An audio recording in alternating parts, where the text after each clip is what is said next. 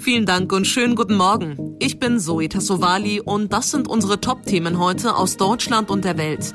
Die Stunde der Wahrheit rückt näher. SPD, Grüne und FDP entscheiden heute, ob sie in Koalitionsverhandlungen eintreten wollen. Italien führt 3G-Regel am Arbeitsplatz ein und löst Chaos aus. Und Optimismus am Zuckerhut. Rio plant tatsächlich den Karneval für nächstes Jahr. Tagelang wurde gesprochen, sondiert und heute könnten die Bemühungen um die Bildung einer Ampelkoalition einen Schritt weiterkommen. Die große Verhandlungsrunde von SPD, FDP und Grünen entscheidet, ob sie ihren Parteien die Aufnahme regulärer Koalitionsverhandlungen vorschlägt oder ob noch weiter sondiert werden muss. Michel Cradell in Berlin. Bisher sind die Parteien dadurch aufgefallen, dass alle dicht gehalten haben und keine Informationen nach außen gedrungen sind. Hat das Schweigen heute ein Ende? Das kommt drauf an, wie die Zwischenbilanz ausfällt. Wenn alle drei ihren Parteien dazu raten, in Koalitionsverhandlungen zu gehen, dann könnten auch erste Inhalte bekannt werden. Sollten sich SPD, Grüne und FDP noch nicht einig sein, könnte es auch weitere Sondierungsgespräche geben und dann würde wohl wieder betont werden, wie wichtig vertrauliche Gespräche seien. Klar ist aber auch, dass für die Zwischenbilanz aufgeschrieben wird, welche Punkte bisher wie verhandelt wurden. Also es muss um Inhalte gehen. Das wird dann nämlich die Entscheidungsgrundlage für die jeweiligen Parteigremien. Umso weniger von den Sondierungen bekannt wurde, desto mehr haben sich alle anderen geäußert. Was wird denn jetzt schon von einer zukünftigen Regierung alles gefordert? Viel diskutiert wurde ja über die Legalisierung von Cannabis, aber es gibt natürlich noch viel mehr Themen. Zum Beispiel spricht das Deutsche Studentenwerk von einer grundlegenden BAföG-Reform. Bundesverkehrsminister Scheuer fordert insbesondere von der FDP, die Steuern beim Benzinpreis zu senken. Und der Naturschutzverband WWF fordert ein Tempolimit von 120 kmh auf Autobahnen. Das lehnt die FDP zum Beispiel grundsätzlich ab. Bei den Sondierungen werden aber am Ende alle Parteien Zugeständnisse machen müssen. Deswegen wird es ja auch so spannend sein, worauf sich die Parteien einigen können. Schauen wir jetzt nach Italien, denn dort gilt ab heute die 3G-Regel auch am Arbeitsplatz. Und der Protest dagegen wird immer lauter. Es könnte heute sogar zu chaotischen Zuständen kommen. Der Grund? Hafenarbeiter drohen mit Blockaden und Lkw-Fahrer warnen vor leeren Supermarktregalen. Claudia Wächter in Rom, wird das ein schwarzer Freitag für Italien? Möglich ist das, ja. Vor allem äh, Hafenarbeiter in Triest hier, die machen mächtig Druck auch über die Medien. Wenn die Regierung keinen Rückzieher macht, blockieren wir den Hafen. Mittlerweile fordern die zwar nur noch, dass die 3G-Regel später eingeführt wird, aber das wird nicht passieren und äh, die Arbeiter tönen auch schon, ob ihr eure Weihnachtsgeschenke pünktlich bekommt, wer weiß, denn Viele von ihnen sind nicht geimpft und äh, die müssen nun andauernd einen Negativtest anschleppen. Häfen in den USA fahren wegen der Lieferengpässe weltweit ihre Kapazitäten hoch und in Italien wollen sie den Betrieb lahmlegen. Wie passt das zusammen?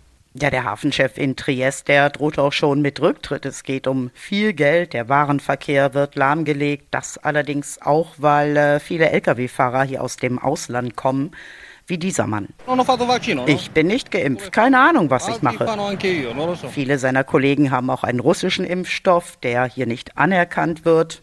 Chaos also. Und äh, in manchen Supermärkten gibt es heute möglicherweise keine frische Milch. Geimpft, genesen oder getestet am Arbeitsplatz. Mit dieser Regel will die Regierung die noch Unentschlossenen zum Impftermin drängen. Geht die Rechnung auf? Ja, am Anfang gab es tatsächlich einen Run auf die Impfzentren hier, jetzt eher auf die Apotheken. Da kann man nämlich die Corona-Tests machen, die man selbst bezahlen muss. Die allermeisten sind aber schon vollständig geimpft hier und äh, die Hardliner, die strikten Impfgegner, die erreicht man wohl eh nicht mehr. Und viele wollen auch heute wieder protestieren in mehreren Städten hier. Das letzte Mal gab es regelrechte Straßenschlachten. Und jetzt weiter nach Norwegen. Der tödliche Angriff in Kongsberg ist ja jetzt nun etwas mehr als einen Tag her. Der Sicherheitsdienst der norwegischen Polizei stuft den Angriff inzwischen als Terrorakt ein. Ein Mann hatte am Mittwochabend mit Pfeil und Bogen Jagd auf Menschen gemacht. Es gab fünf Tote und drei Verletzte. Sigrid Harms in Oslo. Weiß man schon mehr über den mutmaßlichen Täter?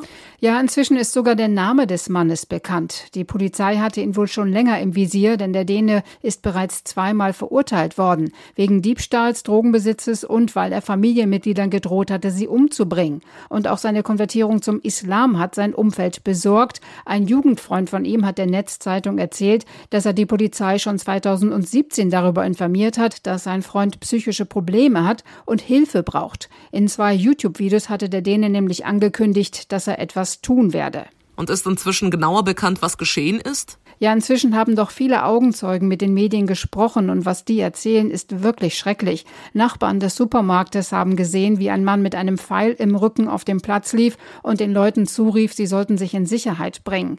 Andere berichteten von leblosen Körpern auf der Straße, von angsterfüllten Schreien. Also da kommen sofort die Erinnerungen von Utøya hoch und die sitzen den Norwegern immer noch in Mark und Bein.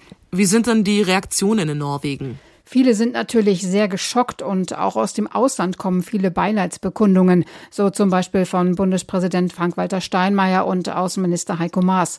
Steinmeier schrieb, es betrübe ihn, dass Norwegen zehn Jahre nach dem schrecklichen Terroranschlag in Utøya und Oslo erneut von Gewalt heimgesucht werde. Deutschland stehe an der Seite von Norwegen, um die Demokratie gegen Gewalt und Hass zu verteidigen. Für den norwegischen Ministerpräsidenten Jonas Gahr Støre ist das auch ein schwerer Tag. Er hat nämlich heute sein Amt angetreten und die Freude darüber war doch sehr gedämpft. Und jetzt kommen wir zu unserem Tipp des Tages und auch da haben wir heute wieder wertvolle Spartipps für Sie. Die Preise fürs Heizen und für Benzin steigen ja aktuell besonders dramatisch an. Also wie kann ich beim Tanken Geld sparen und möglichst spritsparend fahren? Thomas Bremser in Berlin. Welche Tipps hast du, um beim Tanken zu sparen? Ja, es gibt immer mehr Apps, die mir die günstigsten Tankstellen in der Nähe raussuchen. In Echtzeit werden da die Preise aktualisiert und die Apps zeigen oft auch an, ob es sich lohnt, sofort zu tanken oder lieber noch ein paar Stunden zu warten. Clever tanken heißt eine dieser Apps oder ADAC Spritpreise. Studien haben übrigens ergeben, unter der Woche sind die Preise günstiger als am Wochenende. Am teuersten ist Benzin morgens zwischen 6 und 8 und in der Nacht. Am billigsten vormittags und am frühen Abend. Und beim Fahren, wie verbrauche ich denn da möglichst wenig Sprit? minutes. Ja, da spielt zum einen die Fahrweise natürlich eine Rolle. Der ADAC rät, beschleunigen Sie flott, schalten Sie rechtzeitig hoch und schalten Sie erst dann zurück, wenn der Motor ruckelt oder zu brummen beginnt. So wenig wie möglich bremsen, also vorausschauen fahren und vor einer Ortschaft die letzten 100 Meter das Auto rollen lassen, aber bei eingelegtem Gang.